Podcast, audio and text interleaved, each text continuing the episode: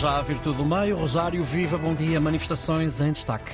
É verdade, Ricardo Soares, muito bom dia. Com o intensificar da guerra, há manifestações pró-Israel, pró-Palestina, manifestações pela paz contra a guerra e ao Hamas e os seus apoiantes e o receio de ataques na Europa, com os governos a proibirem protestos e a ameaçarem com deportações. Há uma diversidade de opiniões que se confrontam no campo verbal como na batalha no terreno e que já levaram, por exemplo, a que Paddy Cosgrave deixasse a liderança da Web Summit. O CEO pediu desculpas por escrito na rede social X, depois de ter escrito que os crimes de guerra são crimes de guerra mesmo quando cometidos por aliados e devem ser denunciados pelo que são. Declarações que levaram a Amazon, Google e Meta a dizer que desistiam da Web Summit. Este fim de semana sucederam-se manifestações pró-Palestina em toda a Europa e nos Estados Unidos. A mais significativa ocorreu em Londres e juntou mais de 100 mil pessoas sem confrontos com a polícia. Bom dia, Raquel Varela e Mafalda Anjos. Raquel, é expectável que o confronto fora do campo de batalha continue e até se intensifique, assente nomeadamente em opiniões divergentes, eh, como eh, tendo por base esta questão da defesa dos civis? Olá, bom dia, Rosário Mafalda e a todos os ouvintes.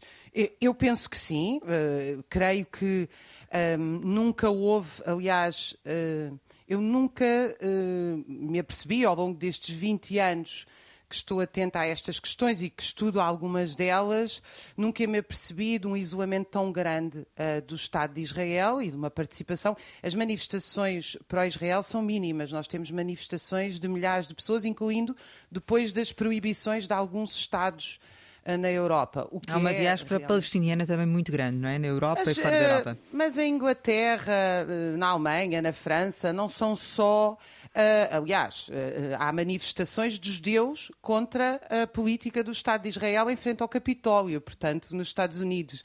Uh, eu penso que o isolamento é um isolamento muito maior, uma vez que é absolutamente óbvio que, independentemente da condenação absolutamente necessária do ataque a qualquer civil uh, e de atrocidades cometidas, Gaza é uma prisão a céu aberto com 2 milhões de pessoas. Portanto, essa questão. Agora, é muito curiosa a política, curiosa e absolutamente condenável, na minha opinião, a política dos Estados ocidentais. Quer dizer, na Alemanha, o partido de extrema-direita é legal, mas é ilegal fazer manifestações a favor da Palestina? É uma pergunta que eu deixo no ar. Uh, Mafalda, esta visão fora do, do, conflito, exterior ao conflito e também uh, daquilo que poderá ser o comportamento de Israel, acaba por estar na base de, destes conflitos, destes protestos, tendo por princípio a defesa de, dos civis. É isso? Olá, bom dia às duas e bom dia a quem nos ouve. Sim, é isso. Acho que hum, Rosário introduziu muito bem no início. É uma batalha que decorre de facto fora do terreno, não é? E é uma batalha que também é ideológica e que é uma batalha que eu acho bastante feia de se ver. Tenho-me lembrado muito de uma frase do Primo Levi, de um dos livros da minha vida, que, que é O Sisto é um Homem, ele foi um sobrevivente do Holocausto. Ele disse: Se compreender é impossível, conhecer é imperativo, porque o que aconteceu pode acontecer outra vez. E o que me parece, Rosário, é que conhecer não nos bastou, não é? Sim, o que aconteceu pode acontecer outra vez e nós cometemos os mesmos erros nas respostas. Eh, eu concordo com a Raquel porque acho inquietante eh, as ondas de choque que nos chega, com, por um lado com o crescimento do antissemitismo e até do antisionismo e por outro lado com o aumento das ameaças de terrorismo islâmico e com as limitações impostas à liberdade de expressão. Ver na Alemanha manifestações pró-palestinianas proibidas até 30 de outubro inquieta-me imenso. Uh, porque ver que em França aconteceu o mesmo, na Suíça, uh, nós não Mas houve também aquele, Mafalda, houve também aquele apelo do Hamas aos uh, intensificar também dos, dos conflitos é. no exterior, não é? E portanto esses, é verdade. houve essa reação, Mas, não é? É verdade, eu hum. compreendo as motivações, que porventura até são bem intencionadas, um, mas nós já vimos supressões democráticas começarem com motivações bem intencionadas. Nós não podemos deixar de ser quem somos, ou seja, a liberdade de expressão não pode ser posta em causa e também os nossos valores civilizacionais não podem ser postos em causa. Portanto, as pessoas que cometem crimes e que incitam ao ódio devem depois ser identificadas e levadas a tribunal. Basta isso. Raquel, depois há também uh, o confronto verbal, não é? Temos este caso aqui, por exemplo, do Paddy Cosgrave, uh, que, enfim, sendo quem é, depois acabou por ter implicações económicas aquilo que, que disse, e, portanto, no fundo, há quase que uma, uma limita, limitação que, que é tácita, que não é, que não é hum, dita uh, claramente, não é? Quer dizer, eu acho que nós deixámos de.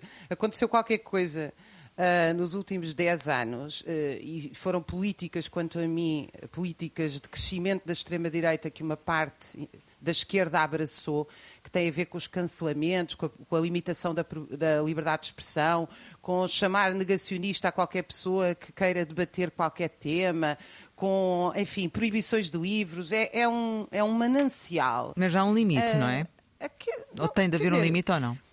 Mas o limite tem que ser feito pela educação das pessoas e pelo pluralismo. As pessoas têm que ouvir todas as ideias e decidir pela sua cabeça, como dizia o, Kant e lembrou que esse é o princípio básico do iluminismo, é as pessoas decidirem de que lado querem estar e não há mal nenhum das pessoas escolherem um lado e haver um confronto uh, de ideias clara. Quer dizer, parece-me completamente inconcebível que alguém seja completamente cancelado por dizer há crimes de guerra, uh, quando ainda por cima, neste caso, é a própria ONU a reconhecer uh, sistematicamente ilegalidades de Israel. Mas, independentemente disso, quer dizer, a própria utilização de expressão crimes de guerra, nós não estamos num debate jurídico, estamos num debate público sobre aquilo que consideramos uh, legítimo ou não.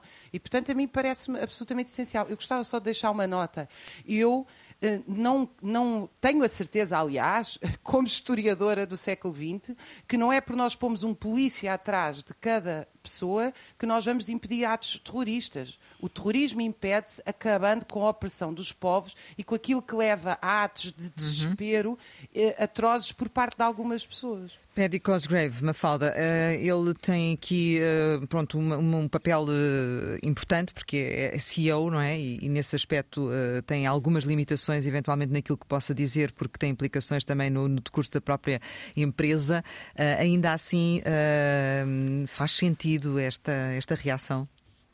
Não faz sentido nenhum, não é no, no início a Raquel falava do isolamento eh, israelita, é verdade, mas quer dizer, se há uma área onde não há isolamento nenhum é na área económica. E portanto o que nós vimos foi uma claríssima manifestação económica pró-Israel com uma lógica também de cancelamento e de silenciamento e uma pressão económica evidente, porque o, o lobby judeu é muito poderoso nos Estados Unidos, na indústria tecnológica e também na Europa. E depois há muito cinismo empresarial, porque sim, de facto, Paddy Cosgrave não disse nada de particularmente extraordinário, ele alertou para os crimes de guerra, coisa que muitos especialistas de direito internacional uh, também fizeram, constatou factos, mas depois ele continua com os 81% que detém na empresa e não, não se percebe é exatamente é essa, o que vai é? fazer com eles e com os lucros, sim. Uh, Raquel Varela, Mafalda Anjos, muito obrigada pela vossa presença hoje no Virtude do Meio. Regressamos amanhã com Manuel Falcão e Raquel Varela. Daqui a pouco em podcast.